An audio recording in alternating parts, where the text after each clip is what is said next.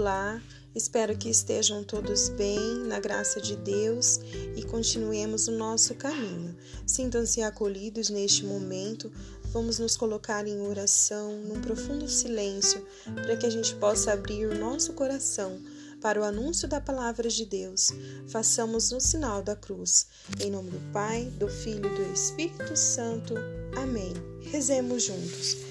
Vinde, Espírito Santo, enchei os corações dos vossos fiéis e acendei neles o fogo do vosso amor. Enviai o vosso Espírito, e tudo será criado, e renovareis a face da terra. Oremos. Ó Deus que instruíste os corações de vossos fiéis com a luz do Espírito Santo, fazei que apreciemos retamente todas as coisas, segundo o mesmo Espírito, e gozemos sempre de Sua consolação. Por Cristo Senhor nosso. Amém. Vamos para a leitura de hoje que se encontra Atos dos Apóstolos 8, do 26 ao 39. Vamos ver o que diz a palavra do Senhor. Um anjo do Senhor falou a Felipe, dizendo: Levanta-se e vá, por volta do meio-dia, pelo caminho que desce de Jerusalém a Gaza, o caminho que está no deserto. Felipe levantou-se e foi. Eis que um etíope eunuco e alto funcionário de Candense, rainha da Etiópia, que era administrador geral do tesouro dela, tinha ido a Jerusalém para prestar culto e estava voltando.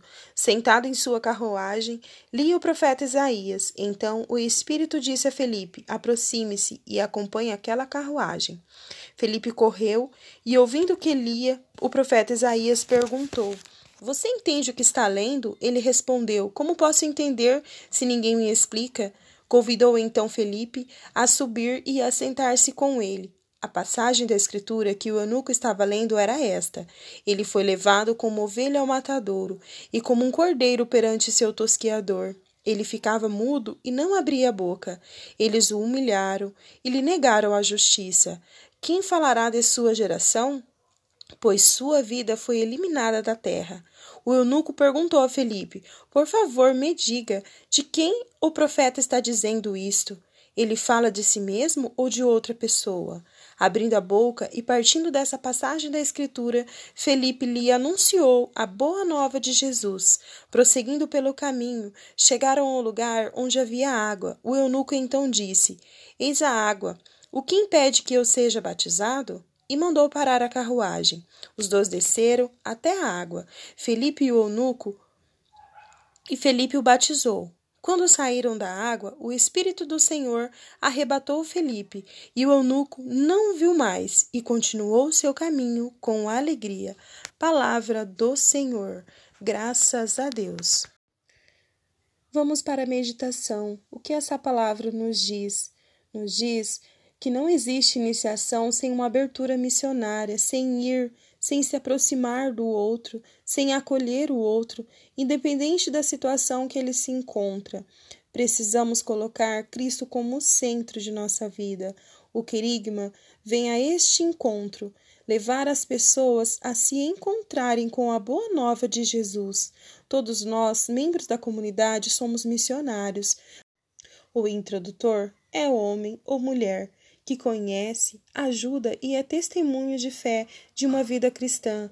É aquela pessoa que acolhe, a pessoa que vai ser iniciada, prepara o terreno para que a semente da fé possa florescer nela. Auxilia na descoberta pessoal de conversão ao Deus vivo e o acompanha nas celebrações. O que dizemos ao Senhor em resposta à Sua palavra? Senhor Jesus misericordioso, concedei-nos a docilidade ao Espírito Santo, dai-nos a coragem para ir ao encontro daquele que anseia por Sua palavra, como Felipe, que no encontro com o eunuco tornou-se instrumento de revelação da graça divina, suscitado pelo Espírito Santo. Nessa mística da iniciação à vida cristã, possamos amparar uns aos outros e fortalecer-nos na fé como igreja militante, nós te bendizemos e glorificamos por tua presença entre nós, anunciando teu amor do alto da cruz e ecoando-o através da Sagrada Escritura e da Eucaristia. Qual é a conversão da mente, do coração e da vida que o Senhor nos pede em sua família, trabalho, círculo de convivência? Você consegue perceber esse chamado para anunciar a boa nova? O que você precisa para assumir o chamado e se tornar um introdutor na igreja? Oremos por todas as pessoas que anunciam Jesus ressuscitado, para que, fortalecidos pelo Espírito Santo, tenham sabedoria e coragem de testemunhar o Evangelho do amor. Pai nosso que estás no céu, santificado seja o vosso nome, venha a nós o vosso reino, seja feita a vossa vontade, assim na terra como no céu.